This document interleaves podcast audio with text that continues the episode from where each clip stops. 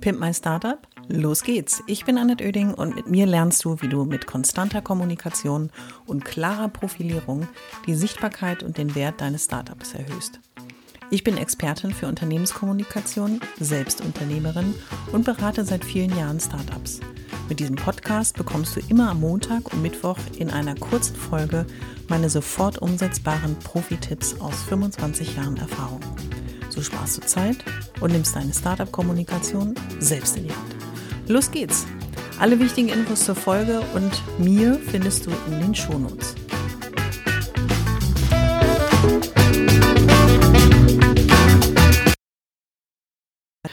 Schön, dass du wieder dabei bist bei meinem Pimp My Startup Podcast. Eine neue Folge, die Nummer 81. Und heute wollte ich mit dir mal ein bisschen Druck rausnehmen. Ich finde es ganz wichtig, weil all dem, was du so probierst und jeden Tag mit deinem Startup erreichen möchtest, anders geht es mir auch nicht. Ständig wirbelt man um seine Ziele herum, definiert Maßnahmen, zieht die durch, der Tag ist vollgestopft mit Ereignissen und jeder arbeitet an der Verwirklichung seines Startup-Ziels, seines Startup-Erfolgs und bei all dem Gehasel, in dem man so feststeckt und ein Tag läuft gut und der andere Tag läuft wie, vielleicht weniger gut, aber in Summe bist du immer irgendwie dran und immer so ein bisschen Hamsterradstimmung, dranbleiben, dranbleiben, dranbleiben, durchhalten, weitermachen, durchziehen und so weiter. Und ich finde, in diesem Gehasel, in dem wir so drin stecken, müssen wir zwischendurch mal einfach mal die Bremse reinhauen. Innehalten, durchatmen, mal rausgehen und mal darüber nachdenken, wo stehe ich eigentlich gerade, was wollte ich denn erreichen. Und deswegen heißt die Folge, ein Blick zurück ist der Schritt nach vorn. Ich habe immer wieder festgestellt, dass zwar ein Feedback von außen durchaus hilfreich ist, mich auch voranbringt, wenn es natürlich konstruktiv präsentiert ist und ähm, es auch ein Feedback ist von jemandem, den ich ernst nehme, der mir das auch in einer Form rüberbringt, dass ich darüber nachdenke und überlege, Mensch, das könnte wirklich was sein, was ich vielleicht in meinem Business integriere oder etwas vielleicht auch, was ich anders mache.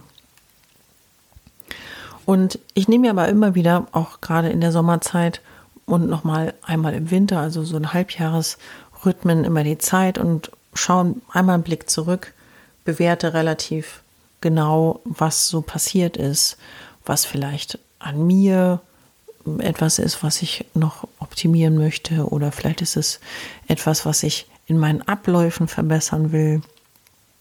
Aber ich gehe relativ hart, manchmal auch ins Gericht. Aber ich bewerte mal so meinen Status quo. Wo stehe ich eigentlich gerade? Wo möchte ich hin? Was macht mir Spaß? Worauf konzentriere ich mich weiterhin?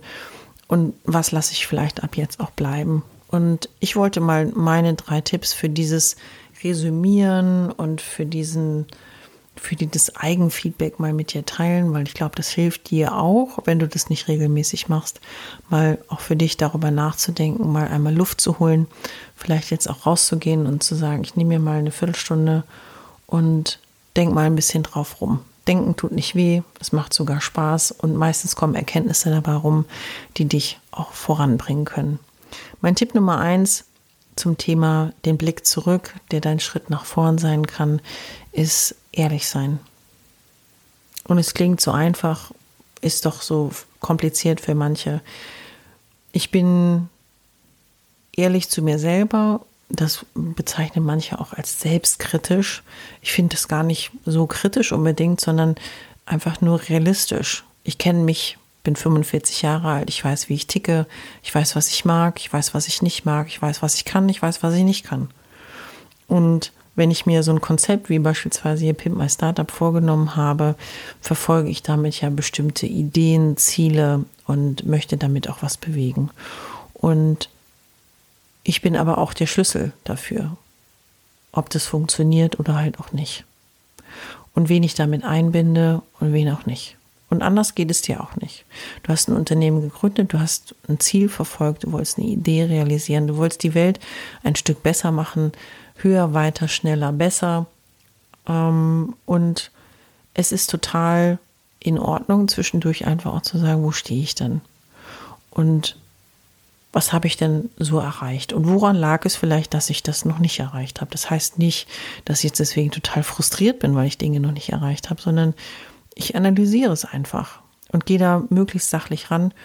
Und ehrlich zu sein zu sich selber ist eine große Fähigkeit, an der man immer wieder arbeiten kann. Also ich tue es zumindest und mich auch ehrlich betrachte und sage, Annette, das hast du dir zwar schön vorgenommen, aber dann kam das Leben dazwischen und ähm, das war gar nicht dein Thema, sondern das war ein Thema, was du gar nicht beeinflussen konntest.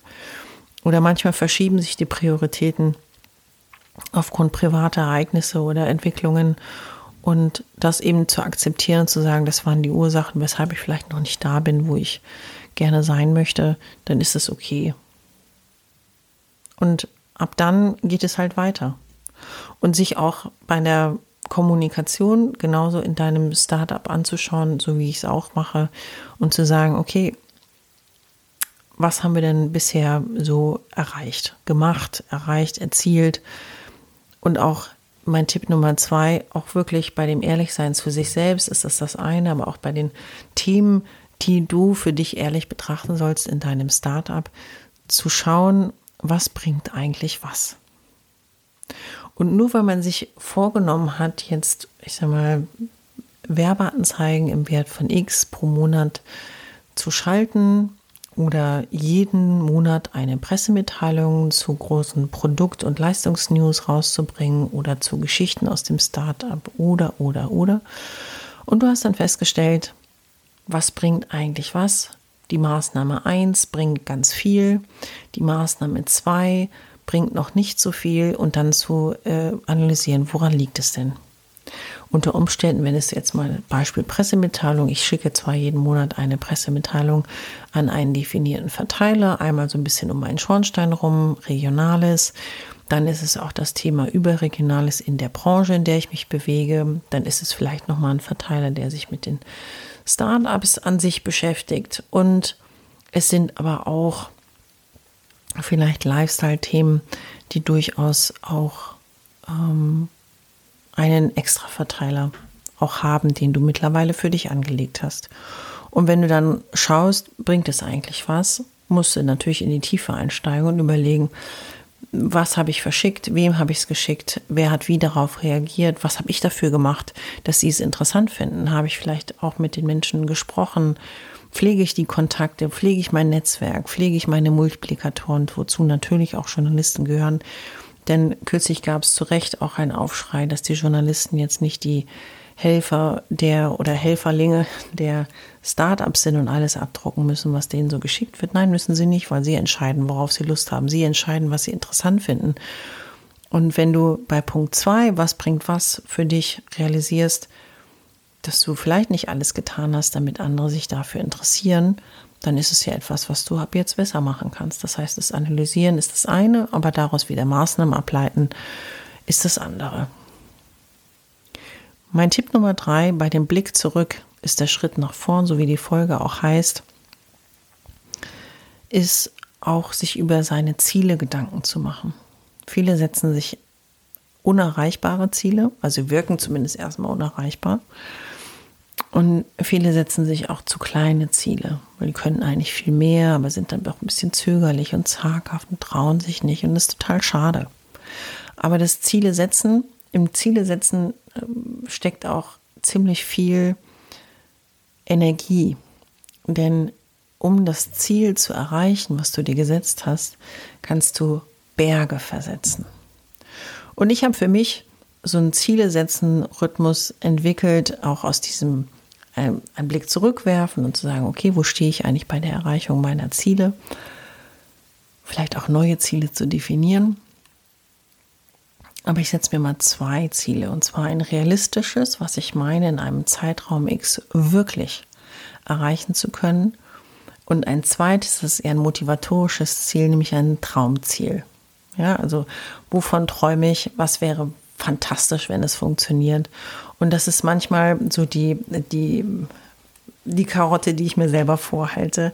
An Tagen, wo es vielleicht auch bei mir, auch wenn es komisch erscheinen mag, aber ich habe auch Tage, wo meine Motivation vielleicht manchmal im Keller ist. Und dann denke ich so an meinen Wunsch, Traumziel und es motiviert mich. Ja, und äh, vielleicht ist das nochmal so eine Idee für dich. Also beim Blick zurück ist der Schritt nach vorne, waren meine drei Tipps heute. Ehrlich zu sein, genau zu analysieren, was bringt was, um dann besser zu werden und auch Dinge anzupassen. Und dir Ziele zu setzen, mit denen du wirklich arbeiten kannst. Auf der einen Seite realistische Ziele zu setzen, die nicht zu klein, nicht zu groß sind, sondern wo du auch Erfolgserlebnisse feiern kannst. Und vielleicht machst du es auch so wie ich, ein Traumziel zu setzen, wo du irgendwann mal ankommen möchtest. Zusammenfassend kann ich nur sagen, ähm, es ist wichtig, nicht die ganze Zeit im Hamsterrad zu rennen, sondern auch mal anzuhalten und sich die Dinge anzuschauen. So kannst du dich vor allen Dingen auch mal über die schönen Dinge freuen, deine Erfolge feiern und das Unnütze erkennen und dann abschalten. In diesem Sinne, los geht's. Viel Erfolg bei der Umsetzung.